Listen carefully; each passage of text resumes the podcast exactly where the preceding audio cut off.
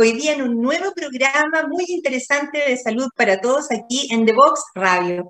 Hoy vamos a hablar de algo que puede parecer bien evidente, pero no es tan evidente. Se trata de la pediatría respetuosa. ¿Y qué tiene que hacer eso con nosotros? Bueno, que probablemente ustedes no recuerdan, pero hasta 1999 los padres podían coscachear a los niños, podían eh, tener una actitud como, como de alguna manera agresiva. Y de alguna forma también en la medicina existía una, una verticalidad en que lo que decía el pediatra era lo más importante y todos los niños tenían que ser tratados de una manera más o menos parecida. Hoy esto ha cambiado diametralmente. Se entiende a cada proceso para cada niño en su atención médica pediátrica como una entidad única y por lo tanto cada uno de sus hijos puede tener una crianza respetuosa de su identidad completamente diferente, el mayor del medio del menor. Así es que hoy día vamos a hablar de todo eso con un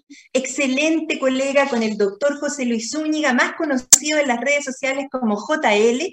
Es un pediatra él es máster en nutrición pediátrica y hoy vamos a conversar con él desde el, desde el punto de vista no solo académico, que él es académico de la Universidad Católica del Norte, sino que de la experiencia de ser un médico pediatra tratante que lleva adelante eh, la pediatría respetuosa, que trabaja con lactancia materna en la Sociedad Chilena de Pediatría, así es que tenemos mucho para conversar. Vamos a una primera pausa y vamos con la entrevista.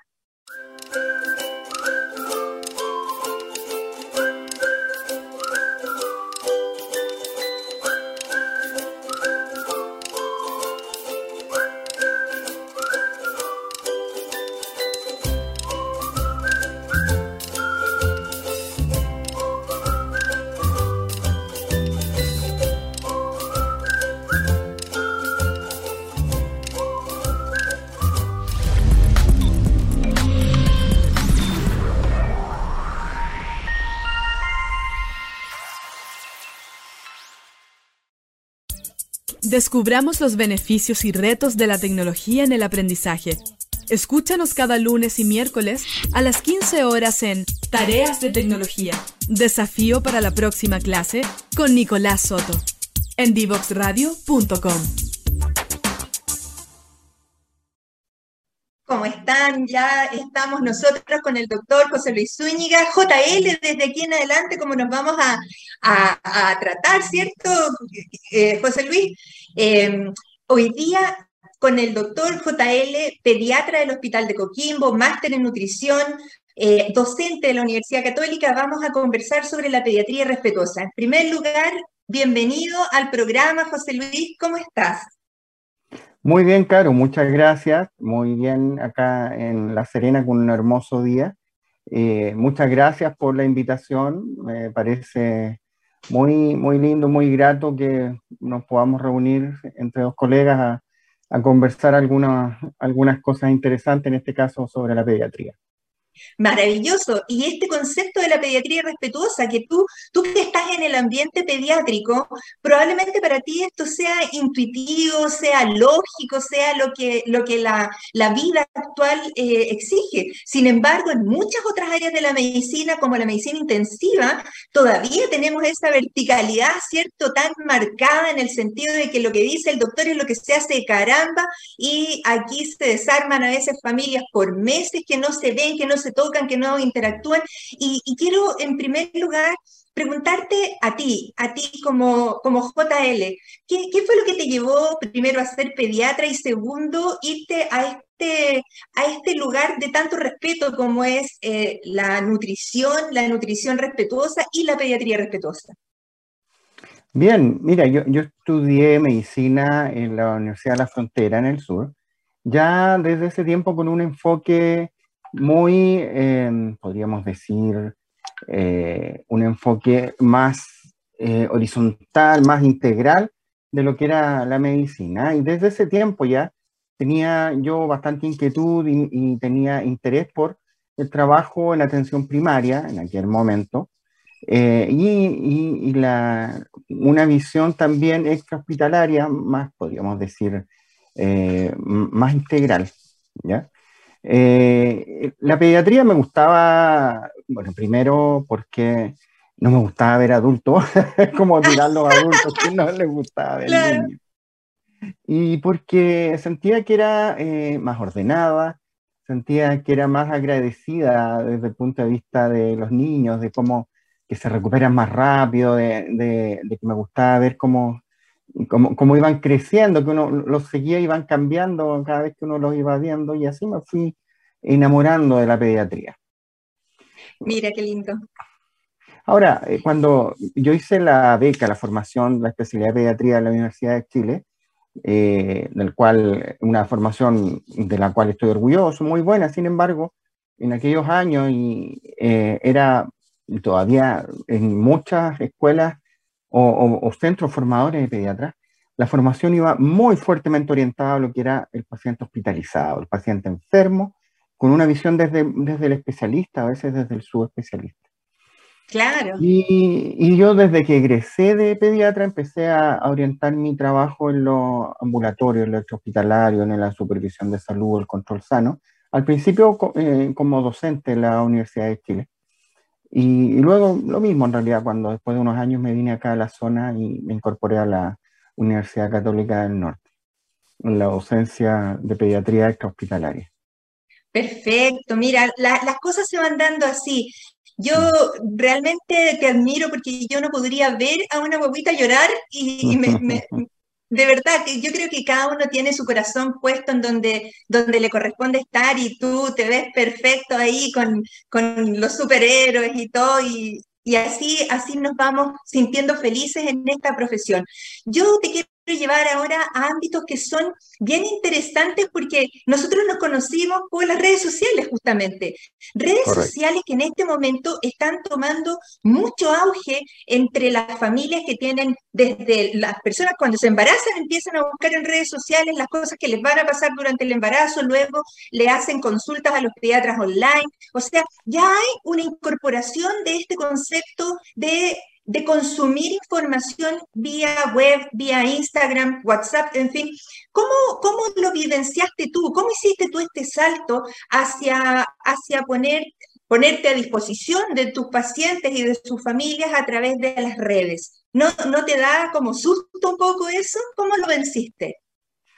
Eh, sí, sí, yo, yo, llevo en las redes sociales así activamente en, en este rol de, de, entregar información, de educar, yo diría que unos seis, quizás siete años. En un principio, jamás sin pensar que iba a haber una explosión de, de información y de, y de, crecimiento de las redes sociales como hay ahora.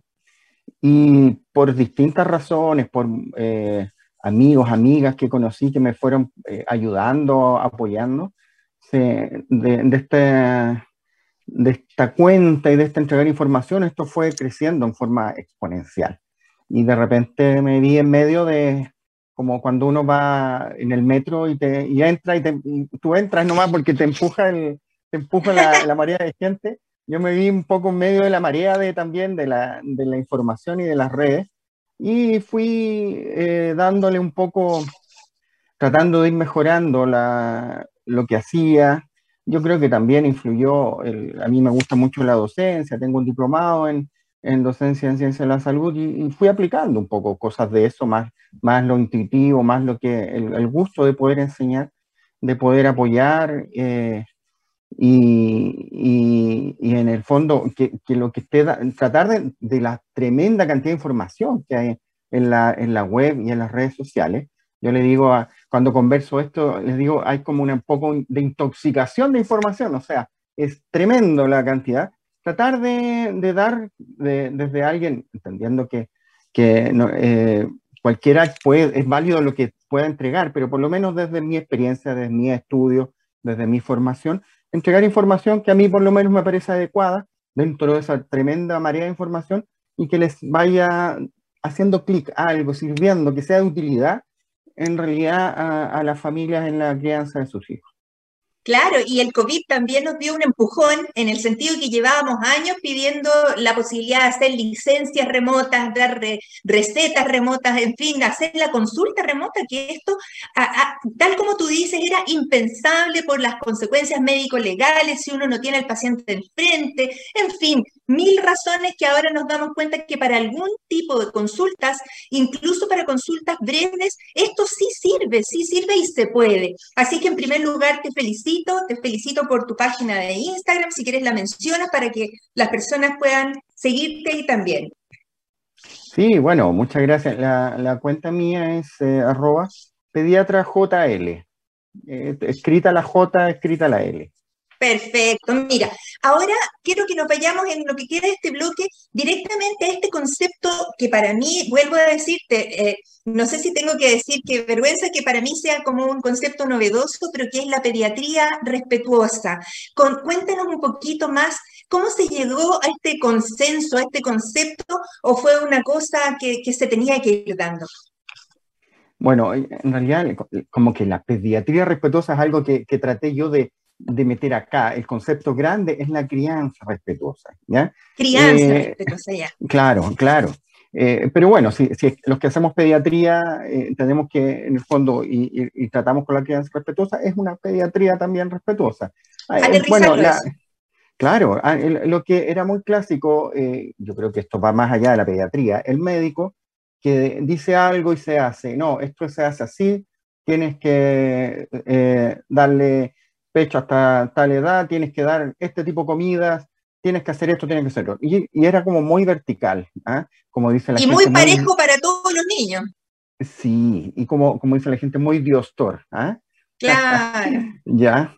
Eh, y muchas veces, no sé, por decirte algo, el, el, que la mamá duerma con el bebé, el colecho, no, es que no puede dormir con su bebé por esta razón. Y la mamá dice, ah, ya, pero ¿qué es lo que veía uno? Después le pregunta a la mamá, no, yo decía, pero el bebé toma pecho toda la noche, ¿qué iba a hacer? Hacían colecho.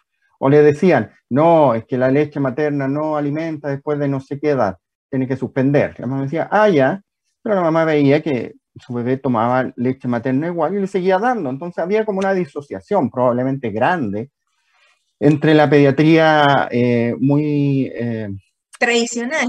Tradicional, vertical y, y, lo que se hacía.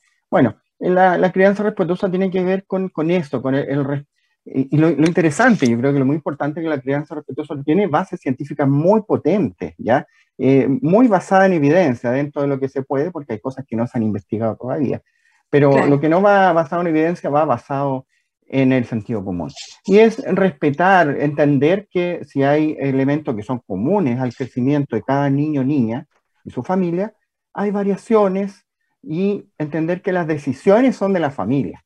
Uno sugiere, uno informa, uno acompaña, ¿ya? Eh, pero las decisiones no son nuestras, son de la familia. Y hay que mirarlo así. Es un niño en, en el contexto de una familia, que puede ser con su papá, con su mamá, solo con la mamá, solo con dos mamás, solo con dos papás. Me ha tocado ver todo ese tipo de familia, obviamente, eh, con los abuelos, etcétera, pero que eh, tenemos que nosotros como profesionales de la salud, en este caso como pediatras, tomar esa información, hacerme una idea de cómo funciona esa familia, cuáles son sus preferencias, eso ponerlo en la balanza con el, saber de la pediatría, el saber de la medicina, eh, llegar a un acuerdo, sugerir, mire, esto está bien, esto, las, decisiones de ustedes, pero eh, veamos estas opciones y seguir adelante así, acompañando, apoyando, eh, basado en, conocimiento científico, basado en evidencia, pero respetando mucho la individualidad y, eh, respetando el núcleo familiar y,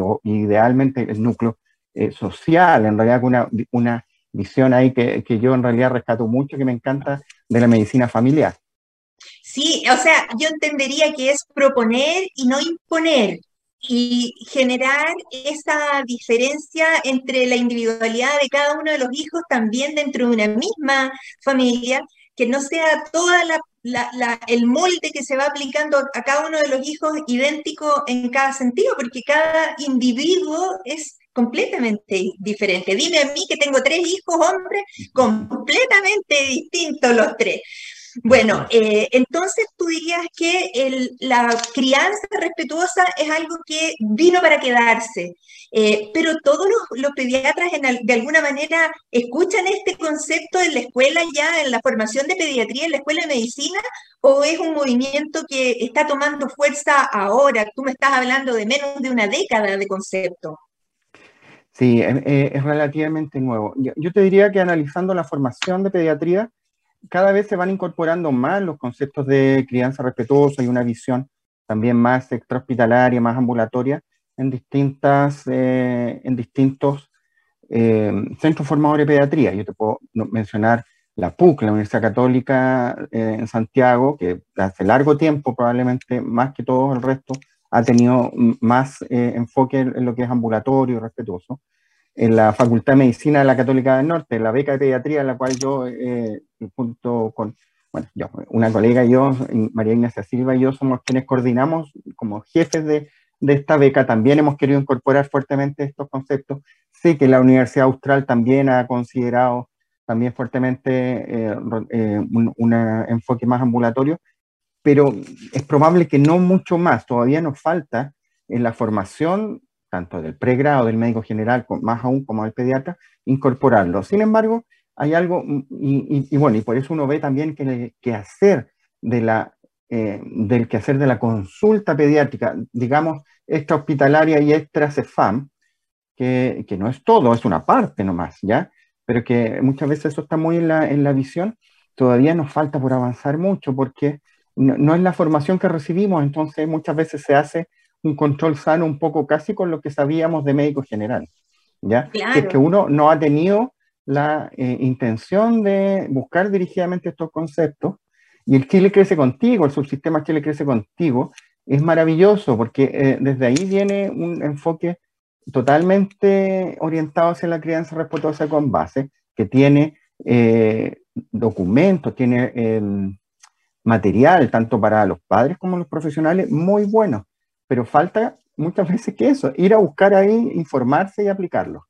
Pero yo creo que vamos hacia allá, difundir. Claro. Mira, cuando tú hablabas, yo tomé nota para que no se me olvidara de que esto también tiene que ir acompañado de una presión social respecto a la crianza respetuosa de la unidad, familia, hijo, porque cuando los niños se hospitalizan y tantas veces hemos visto como estas denuncias que hacen los papás de que el niñito estaba contenido, que estaba solito, que lloraba, en fin, pero, pero que por protocolo no se dejaba entrar a la mamá y ahora sí se va a poder hacer acompañamiento del niño, del niño más eh, eh, enfermo, ¿cierto? Del niño hospitalizado, que es un poco mi, mi área de, de, la medicina, pero, pero también en pediatría ambulatoria, los niños ahora son consultados si ellos se quieren vacunar o no, o si quieren participar en un estudio clínico, cosa que antes a nadie se le, mm. ni se le ocurría. Cuéntenos un poquito si ustedes tienen tú personalmente tienes este pie en la comunidad, ¿cómo, cómo ves esta interacción con las personas, con, los papás? ¿Defienden estas ideas?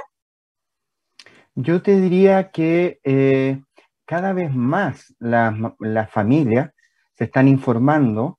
Es increíble. Obviamente que a uno, a mí, me llega muy sesgado, muy, muy filtrado. las familias que toman contacto conmigo, que piden una hora conmigo, sea presencial o online, llegan con este concepto, llegan, llegan buscando, me llegan buscando porque saben, no soy el único en lo absoluto, pero quizás estoy más en, la visión de ellos y llegan, llegan buscando eso. Entonces, para mí es muy empoderados. Muy exactamente, muy empoderado. Y de hecho, yo creo que muchas veces eh, lo veo y ellos lo manifiestan. Eso les trae eh, problemas o les trae eh, enfrentarse o chocar un poco con la visión todavía de algunos o algunas pediatras que les dicen, no, pero ¿cómo? Si tienes que hacer esto, y le dicen, no, pero es que eso no, es, ahora se hace así. Y, y a muchos colegas que les digan eso, eh, es, como casi un, un, bofetón, lo, lo, ven muy, sí.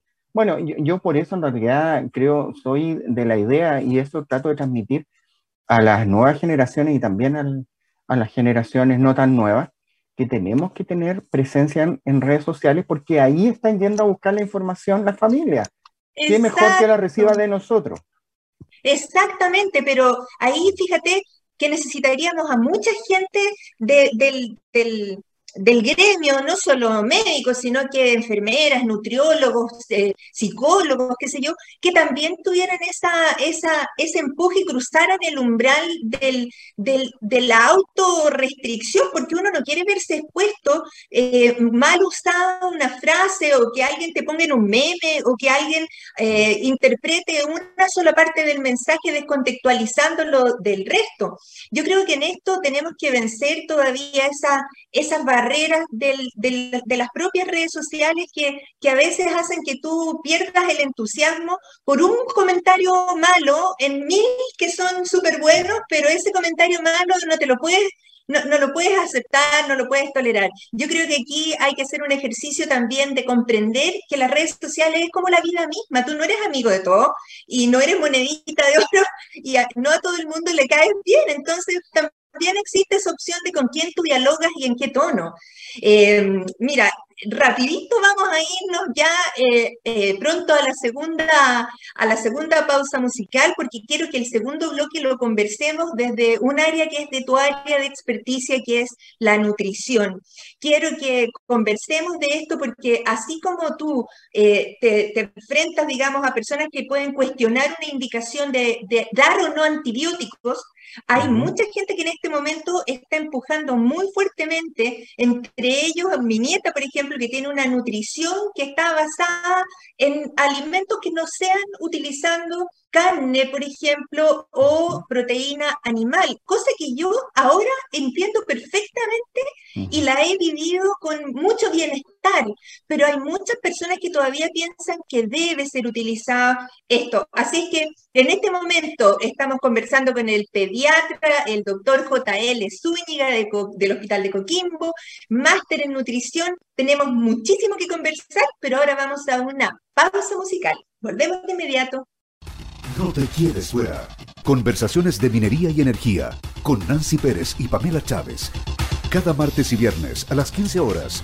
Recursos con perspectiva. Recursos con perspectiva. Somos divoxradio.com.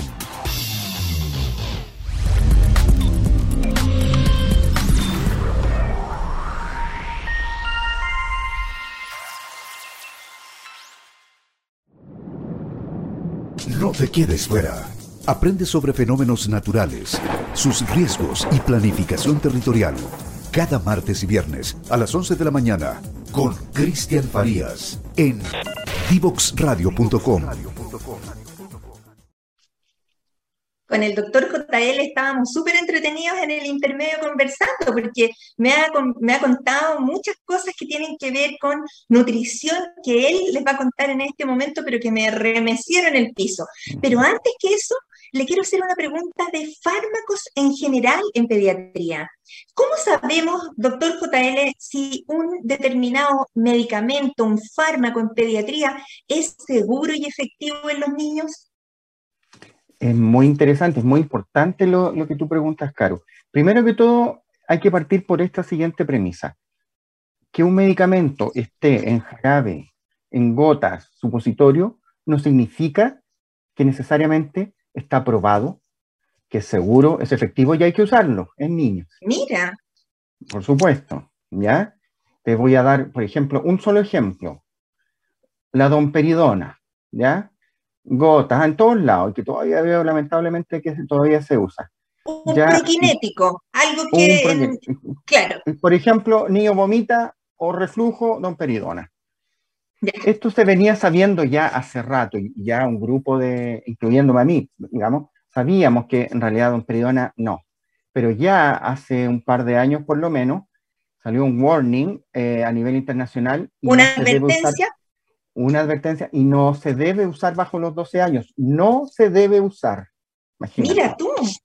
Y tú lo encuentras todavía, y lo, todavía lo encuentras bajo cualquier farmacia, lo encuentras.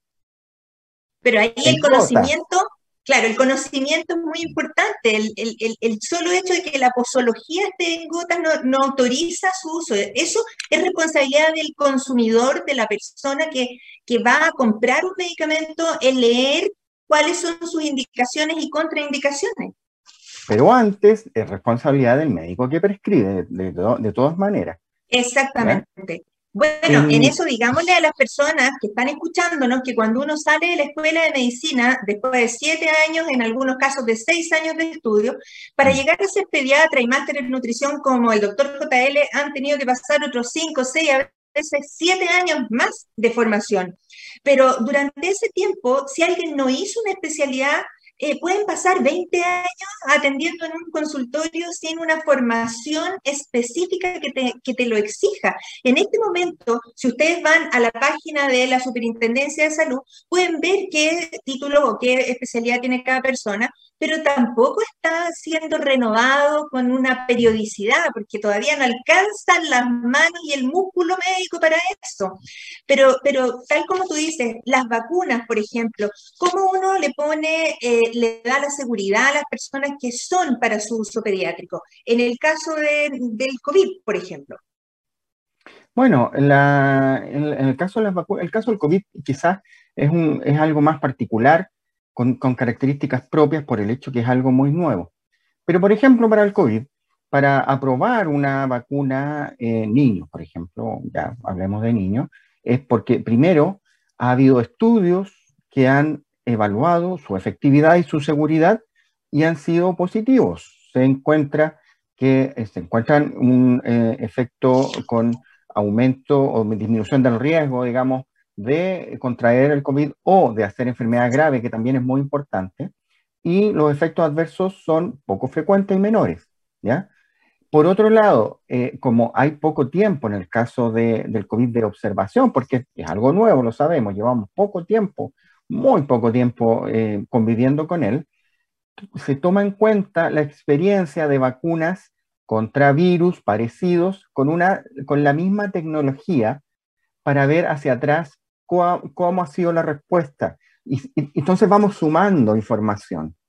Perfecto. Por un lado, el, en el COVID mismo, la evolución de la enfermedad, los estudios que hay respecto a vacuna contra el COVID pero también la información hacia atrás de vacunas parecidas con la misma tecnología, de tal forma que no tengamos que esperar tanto tiempo para su uso y con una, una adecuada y, suficiente seguridad poder introducirla en la población para lograr eh, resultados positivos. Claro, y en ese sentido, el hacer ciencia, el hacer realmente la comparación entre una población vacunada y una no vacunada, pero hacer el seguimiento en el tiempo, es lo que nos da realmente la información si todo este esfuerzo gigante comunicacional, económico, en fin, eh, vale la pena y en el fondo es seguro o no es seguro, eficiente o no eficiente. En Chile, eh, la doctora Loreto Tuel en el hospital de Puerto Montt está haciendo, eh, liderando el estudio de vacunación pediátrico en el que todavía quedan muchísimos cupos por si las personas quieren tener parte en este, en este concepto. Si van a vacunar a su hijo igual, bueno, mejor que sea en, en el contexto de un estudio clínico para saber realmente si eso tiene o no tiene indicación. Ahora vámonos a otro, a otro tema que es el de tu experticia, querido JL, que es la nutrición. Y aquí tengo mil preguntas, porque resulta que tenemos unos niños que tienen en este momento una enfermedad por exceso, ¿cierto? La obesidad infantil en este país es un gran problema. Hace 50 años atrás nuestro problema era la desnutrición. Parece que nos corrimos, pero el, punto completamente al, al otro extremo. Y cuéntenos un poquito cuáles son las condicionantes de la obesidad infantil en Chile hoy y cómo lo vamos a poder corregir? Es un tremendo problema, es un tremendo problema. En términos de cifras, tal como bien decías tú, Caro, eh, de, 50 años a la fecha hubo un cambio importante, pero el cambio se vivió en, en, un periodo finalmente entre medio muy corto. Los países desarrollados llevaron este cambio en forma muy lenta. Nosotros hicimos un viraje brutal alrededor en 10 años, 15 años. Exacto, de los años del inicio de los 90 en adelante fue prácticamente que fue entre el 90 y el 2000 que hubo un, cambio tremendo. Eh, y, el, y somos campeones mundiales de obesidad infantil. Estamos entre, entre, las cifras más altas, entre las cifras más altas. Eso es una cosa. Eh, los condicionantes, cuando, cuando uno arma un esquema de los condicionantes, individuales, familiares, sociales de la obesidad infantil, se nos arma una, es una telaraña tremenda. Están, son tantos los condicionantes, eh, infecciones virales asociadas, eh, la genética tan, tan tremenda, la, la inactividad con las pantallas y, la comida chatarra, y cómo come la familia, si comen viendo frente, si comen viendo frente a una pantalla un televisor o no, y nos empieza a hacer una tremenda cosa que es tan difícil, una vez establecido, y es tan difícil de controlar, que en realidad es un quebradero de cabeza, es tremendo. Y estamos viendo que eh, llegamos a primero básico con casi la mitad de los niños entre obesidad y sobrepeso, uno de cada dos. eso es un dato terrible. Ahora, pequeñas, pequeños gestos que a mí me dejaron muy sorprendido, pequeños gestos de cómo comer, cómo, cómo consumimos los alimentos, pueden hacer una gran diferencia. Por ejemplo, el uso o no uso de proteína animal, el, el administrar o no eh, la fruta como jugo o como, o como la fruta entera. Cuéntanos un poquito de eso, que, que es muy interesante. Eh, es, es, importante, por ejemplo, considerar que eh, el consumo de azúcares o hidratos de carbono, no solo azúcar como azúcar blanca, ciertos azúcares, eh, de rápida absorción, tiene una tremenda influencia. Y por esta razón, una, una recomendación que era como impensada cuestionarlo antes, como parta su alimento, cuando parta el bebé comiendo, parta con juguito de fruta. La verdad es que se, se analizó y se vio que se asociaba fuertemente el consumo de fruta el primer año de vida con el desarrollo de obesidad infantil. ¿Qué es lo que pasa? La fructosa, que es el azúcar de la fruta que va en la fruta, que, y en la fruta es bastante sana esa fructosa, se absorbe lentamente, eh, es muy, solo que una persona, solo que coma mucha fruta, un niño, no nos va a llegar a obesidad, ¿ya? Solo eso. Ya, mira, qué interesante, pero si lo hace como jugo, ahí sí claro, porque la fructosa se remueve de la pulpa y queda muy libre y al consumirla se absorbe rápidamente. Es prácticamente que le echaran azúcar. Y esa uh. fructosa se comporta peor que la sacarosa, que el azúcar, el azúcar de mesa, metabólicamente se comporta mucho peor. Por lo tanto, la recomendación actual es y debe ser no consumir jugos de fruta antes del año de edad. Y si lo podemos tirar para adelante, mucho mejor. No consumir jugos de fruta porque se asocia mayor desarrollo de obesidad. ¿Cuál es la recomendación entonces? Porque, claro, las, mamás, las mamás, los papás preguntan, las abuelitas sobre todo, ¿que entonces qué? Por favor, que coma fruta y ojo, cualquier fruta, no es que, porque estos inicios de alimentación, dele eh, manzana plátano y haga la papilla de eh, papa, zanahoria, zapallo, eh, espinaca, pollo, Pobre guagua, comiendo lo mismo no sé cuánto tiempo. Puede partir con todas las frutas, puede partir con todas las verduras, en realidad puede partir con cualquier alimento, ¿no? No hay para qué esperar a los tantos meses la legumbre, a los tantos meses el pescado, eso no corre.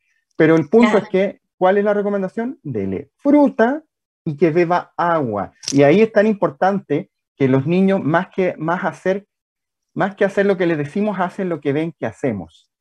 Ah, nosotros, los adultos, tomemos agua. Nosotros debemos tomar agua.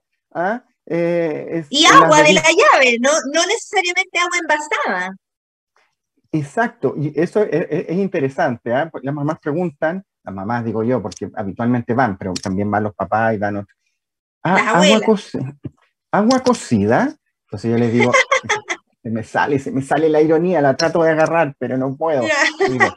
Claro, si no tienen agua potable, agua cocida. Ah, pero evidente, mira, qué buena respuesta, porque es, que, es, que, tantos años de meternos en la cabeza de que todo tiene que estar estéril para darnos cuenta en tiempos de COVID que nada es estéril, que nada de lo que estamos circulando aquí realmente está libre de pecado en el sentido de que nosotros tenemos un sistema eh, digestivo que es abierto al mundo.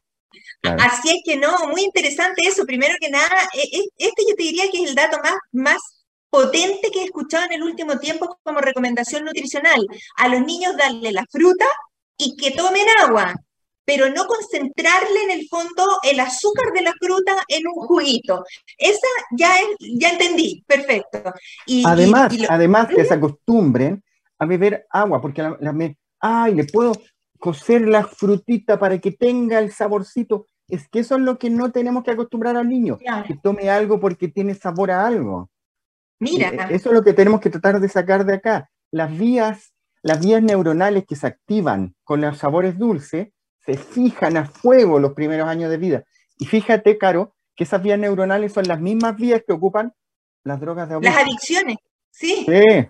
Sí. Imagínate cómo es, cómo es de importante y de fuerte estos sabores dulces. Todos los, todos los que de repente nos transpiran las manos por comer algo dulce, ¿ah? de grandes, sabemos de, pues. dónde, de dónde viene, viene de atrás de nuestra crianza. Claro, y el cerebro tiene un mecanismo en que se enamora del azúcar, eso es muy potente y, cuesta mucho desenamorarse de eso, te lo digo yo, pero, pero sí se puede.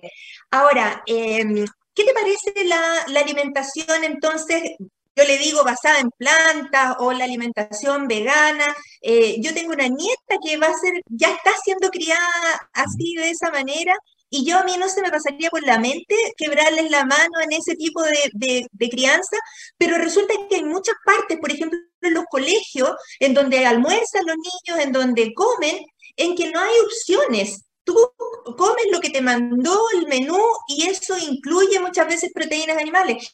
¿Qué, qué pueden hacer en ese caso los papás?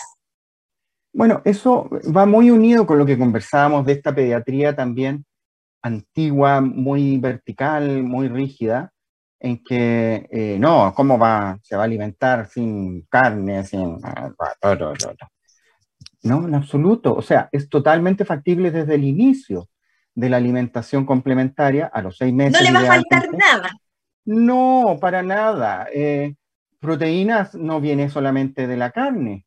Eh, muchas veces continúa, y así es ideal que lo, que lo haga, ojalá por mucho tiempo, después de los seis meses la lactancia materna, ¿ya? Recordemos que la recomendación ideal es hasta los dos años o más de la lactancia materna.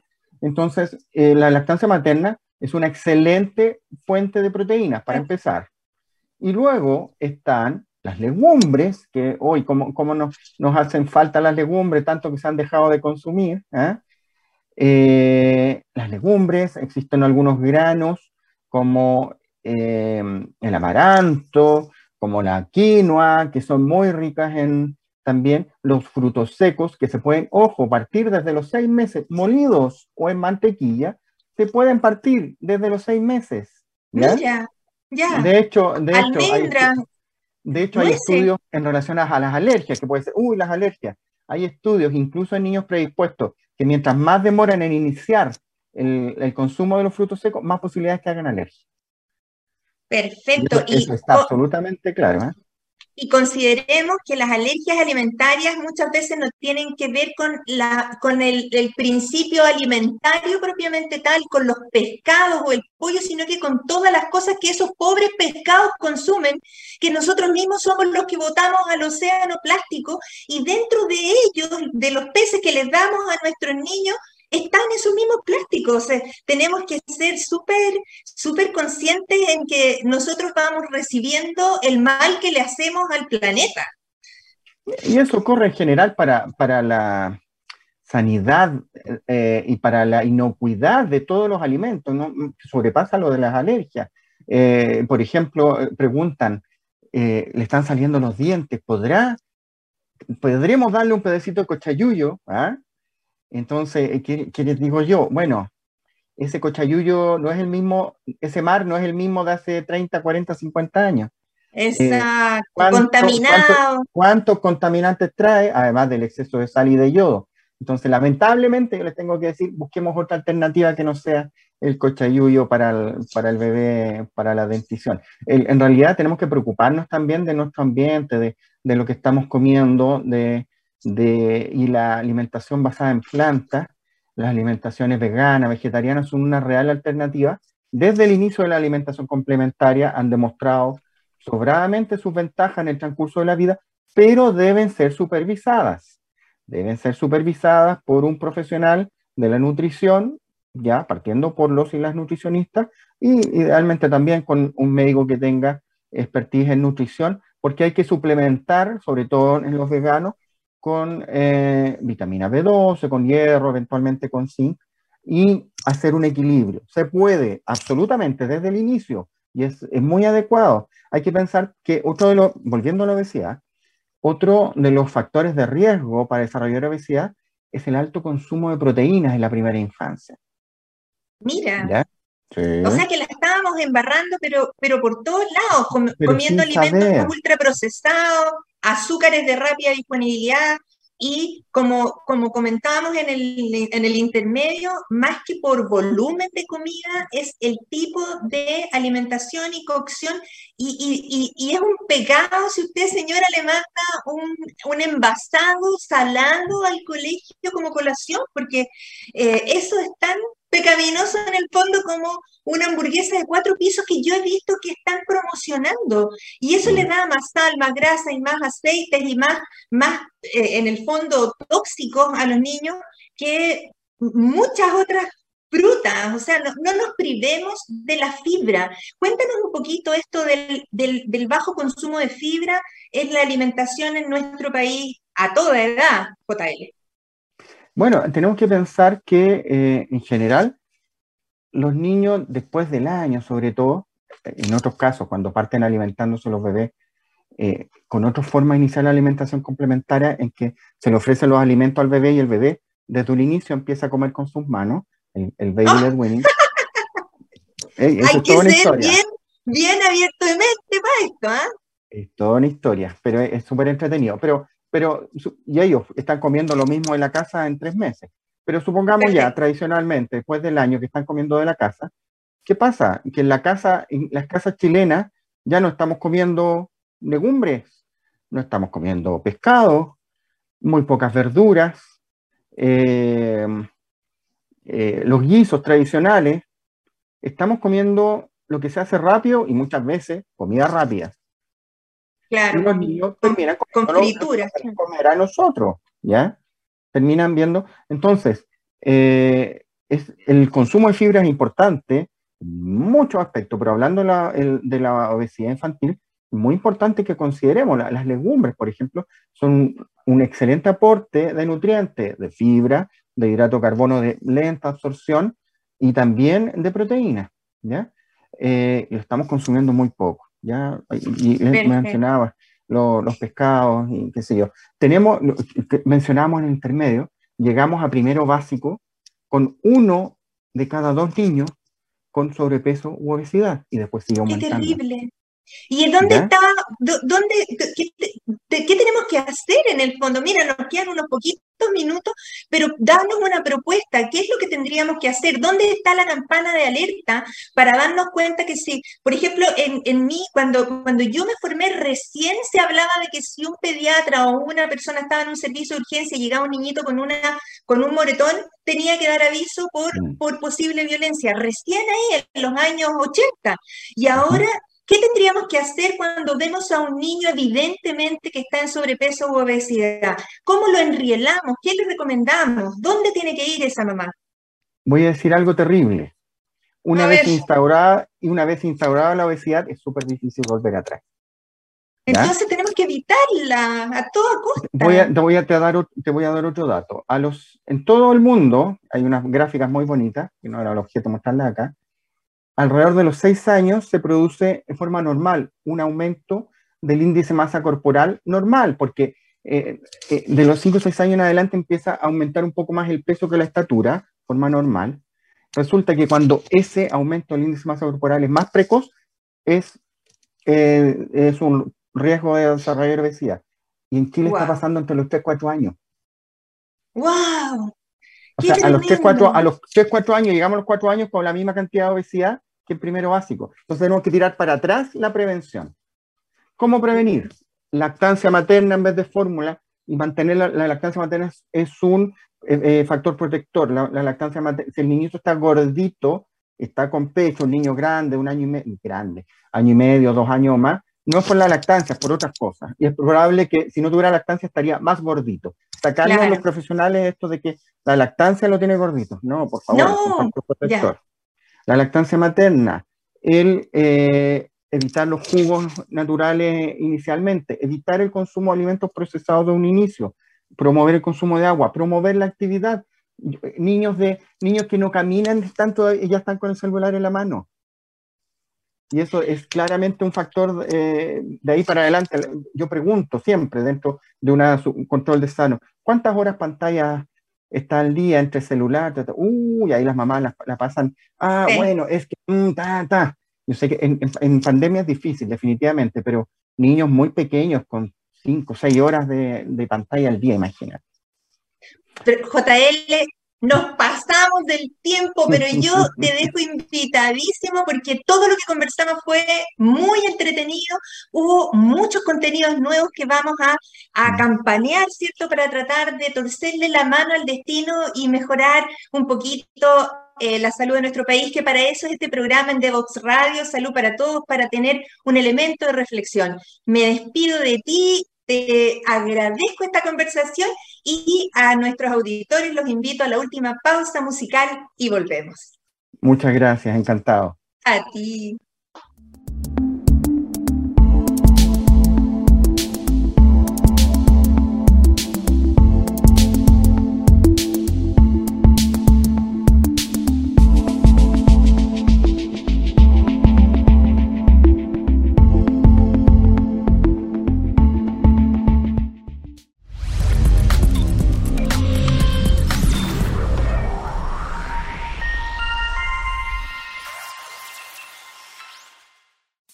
Te quedes fuera.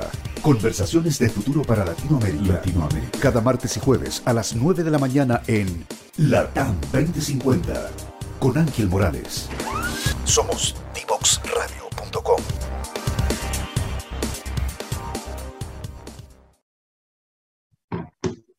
Y hoy que hemos conversado sobre pediatría respetuosa, hemos podido conocer que esto es una realidad ya en nuestro mundo médico. Tenemos una opción que es tratar a cada uno de los niños en su individualidad. Tenemos que ser capaces de entender que una recomendación no va a funcionar para todos los niños de forma pareja, sino que respetando sus diferencias, la unidad, familia, hijo, padres, hijo, madres, hijo, como sea la composición de esa familia, tiene que ser respetada. Y así hoy con el doctor JL nos hemos dado cuenta también que las familias están eh, informando y se están eh, recabando información y están recibiendo